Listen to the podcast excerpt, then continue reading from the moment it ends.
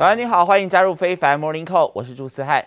今天开始来关心到美国，由于联准会缩减购债的压力，还有 Delta 变种病毒对于经济打击的隐忧，让美股早盘全线开低，特别是大宗商品、原油还有铜价的回落，拖累到了相关类股的股价，包含能源、材料还有金融这一些经济敏感股。不过呢，美元走强登上九个月的高点，而跌升反弹的科技股也转为强势，都帮助到提升投资者的情绪。中场标普、纳指还有费半都收红啊，仅有道琼是收小黑的状况。特别是部分的车厂因为晶片短缺问题，最近又传出有新的一些减产影响了。道琼指数中场是下跌了六十六点，跌幅百分之零点一九，最后收在三万四千八百九十四点。标普 S M P 五百指数则是上涨了大约是五点。涨幅有百分之零点一三，最后是收在四千四百零五点。科技股的部分，纳斯达克指数呢是上涨了十五点哦，最后是小涨了百分之零点一，指数来到了一万四千五百四十一点。而至于费城半导体呢，则是上涨了二十七点，涨幅有百分之零点八四，最后收在三千两百三十五点。其中台积电 ADR 也小涨了百分之零点零六。而现在会影响到美国经济的，其实最主要还是供应链卡关的问题，特别是美国七月的新屋开工率也下降了百分之七，降幅大于市场预期。专家认为，主要是受到木材等原物料的缺货，还有建筑工人短缺、劳工短缺也有影响。而除了供应链上呢，还有 Delta 变种病毒也造成美国疫情升温，冲击到了美国的经济复苏。投行高盛是因此调降了美国今年的经济成长预期，从百分之六点四降到百分之六。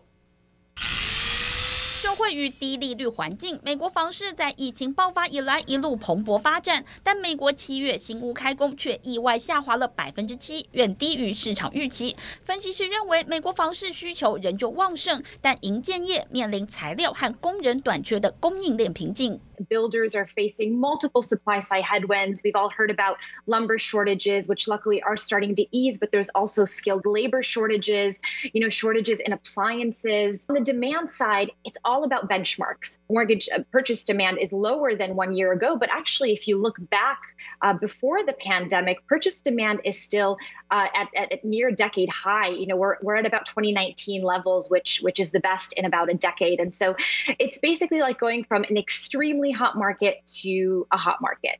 美国七月新屋开工下降，不过七月的营建许可仍有百分之二点六的成长。建商克服原物料和劳工问题后，建筑业有回暖的可能。但美国七月零售销售数据也出现降温，意外降了百分之一点一，跌幅超出市场预期。专家担心疫情升温拖累美国经济。Retail sales number really should not have been a surprise after the consumer sentiment number on Friday. What my belief is, and it's based on the Anthony Fauci and Scott Gottlieb's of the world is that this Delta variant will peak sometime in mid September, maybe late September. For this, it's my equally strong belief that the the uh, Delta spike does kind of slow the Fed down a little bit. 有分析师认为，疫情升温可能会让联准会延后紧缩货币宽松的时间表。不过，华尔街投行高盛指出，疫情延烧可能导致供应链持续卡关，以及通膨居高不下。高盛将今年的美国经济成长预期从百分之六点四下调到百分之六。But I think investors are really most focused on more macro trends right now. Certainly. The developments around the Delta variant across our economy. I think investors are very much taking a wait and see attitude. 美国企业财报季进入尾声，本周主要是零售业财报，包括沃尔玛、Target 百货，还有家居修缮大厂家得宝。财报普遍优于预期，却没有反映在股价表现上。疫情隐忧持续笼罩市场。记者王雄、黄一豪综合报道。受惠于今年股市飙涨，全球规模最大的挪威主权财富基金在上半年表现亮眼。光是在上半年，他们的获利就达到一千一百一十亿美元，报酬率则是百分之九点四。不过，执行长呢坦根他却是市警，潜在通膨震撼将与同时会冲击到股市跟债市。而他认为，目前债券殖利率相当低，股市的估值相当高。如果通膨走势出现了重大转变，就会同时冲击到股市以及债市。而过去只有其中之一会受害，如今是两者皆受到影响，也让他直言，通膨已经成为资产报酬率的一个最大威胁啊。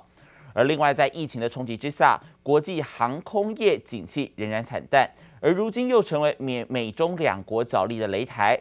美国交通部最近是宣布，先前因为中国官方对美国航班来实施了熔断政策，让美国将要予以反制。限制四家中国航企赴美客的航班做这个航班的客座率需要低于百分之四十，而中国外交部发言人华春莹他十九号则是回应表示，美国没有理由限制中国赴美航班的客座率，这次的做法非常不合理。戴着口罩和电子脚镣出庭，看起来神情轻松。华为财务长孟晚舟引渡案最后一轮听证会周三正式结束。Justice Heather Holmes has reserved her decision as she considers whether the United States has enough has presented enough evidence to support a possible guilty verdict against the Huawei executive.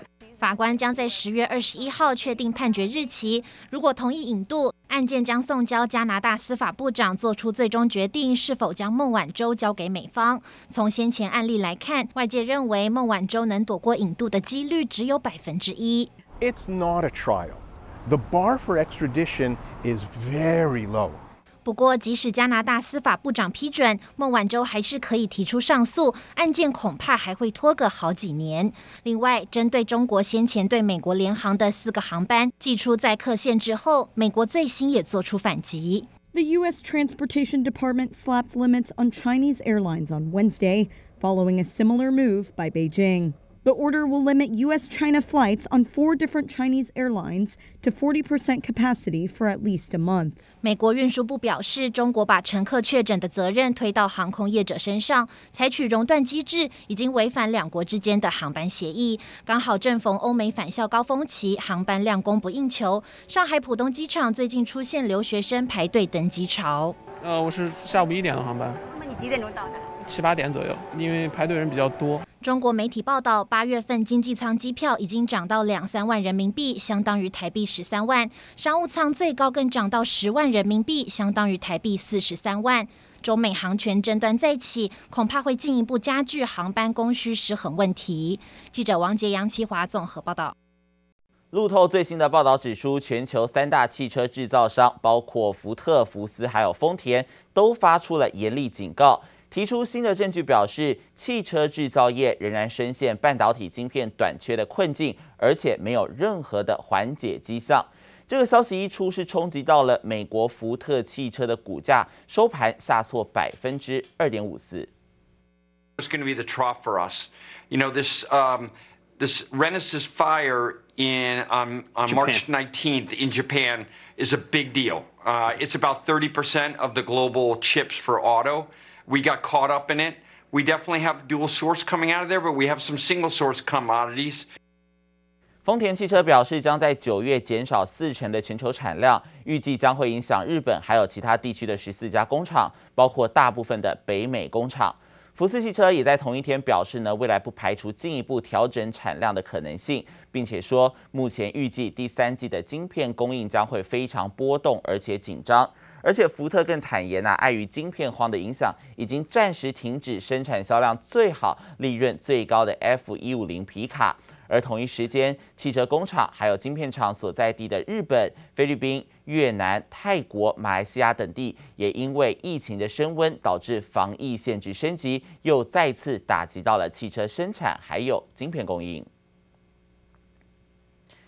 印尼央行在昨天决议，利率是按兵不动，把利率维持在纪录低点，凸显该行在试图支持国内的经济摆脱疫情阴霾之际，也是小心翼翼啊，要避免加重印尼盾的一个贬值压力。印尼央行总裁瓦吉耶他表示呢，今年的货币政策主轴是要刺激经济成长，将会延续低利率，还有保持流动性的充裕政策。而根据 Fed 会议记录显示呢，今年稍晚就渴望开始放慢购债的步调。对此，印央总裁他们是表示呢，Fed 这一次的退场对于印尼的影响并不大，不会比这个二零一三年的缩减资金恐慌还要来得更大哦，因为在当年这个资金外流可是导致印尼盾重贬了两成之多。但今年印尼央行有货币稳定机制这一些政策工具来因应联准会的缩减购债冲击哦。国际焦点也关心到阿富汗变天的政治风暴持续在延烧当中。美国总统拜登最新接受媒体专访时就表示啊，他依旧不承认决策有错，只说美军撤离引发的混乱是无可避免。而美军最高的将领也表示，没有料到阿富汗政府会在十一天之内来垮台，充分反映拜登政府严重误判情势。而拜登在星期三也紧急致电英国首相强生，敲定 G7 下周要来召开的视讯峰会，商讨如何处理阿富汗的难民问题。阿富汗政府垮台之后，外媒也报道。中国官媒疑似是趁机操作“美国不可靠”这样的说法，引发了美国总统拜登他最新接受专访时就强调，阿国的情况不同，而且美国一向是信守承诺，明确的指出，如果有任何人入侵或者是对北约国家来采取行动，美国就会做出相关的回应，其中包含对于台湾、还有日本以及南韩做法也相同。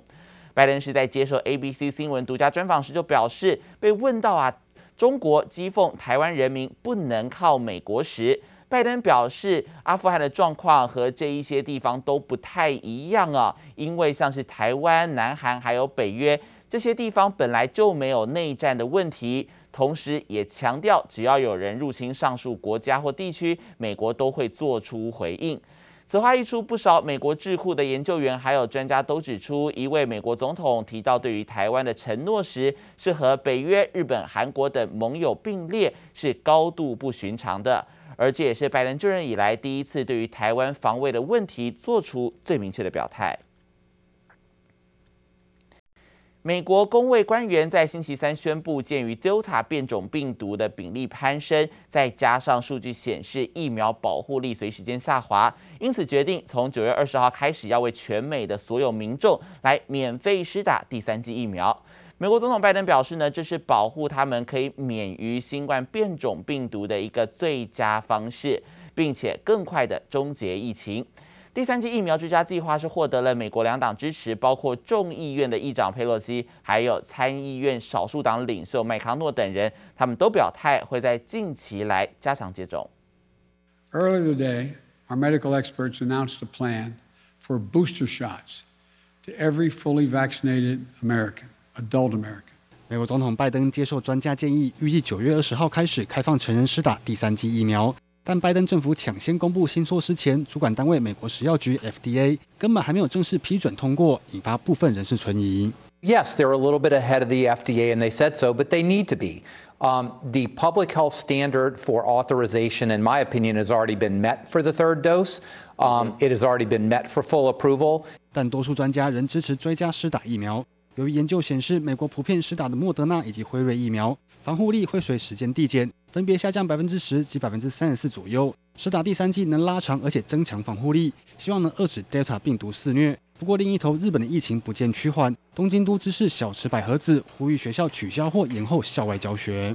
都立学校におきましても、都県境を越える修学旅行等については中止または延期するということといたしておりますけれども、子どもたちの心身の健康のために。学校現場において工夫をしながら学校行事を行っていくことは必要と。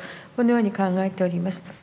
东京周四通报新增确诊五千五百三十四例，连续两天超过五千例，仍是疫情的重灾区。前一天全日本新增确诊二点三万例，创新高，高达八成五的新政区疫情属于最严重的爆发性成长。Seoul City is looking to expand in-person class in its schools despite being under highest tier. The city on Thursday announced its plans for the second semester, which started for many schools this week. 南韩疫情相对日本稳定，但周四通报新增确诊两千一百五十二例，仍是疫情爆发以来的第二高。最近各级学校陆续开学，首尔市不管疫情严峻，坚持开放实体授课，恐怕掀起新一波疫情。记者杨启华综合报道。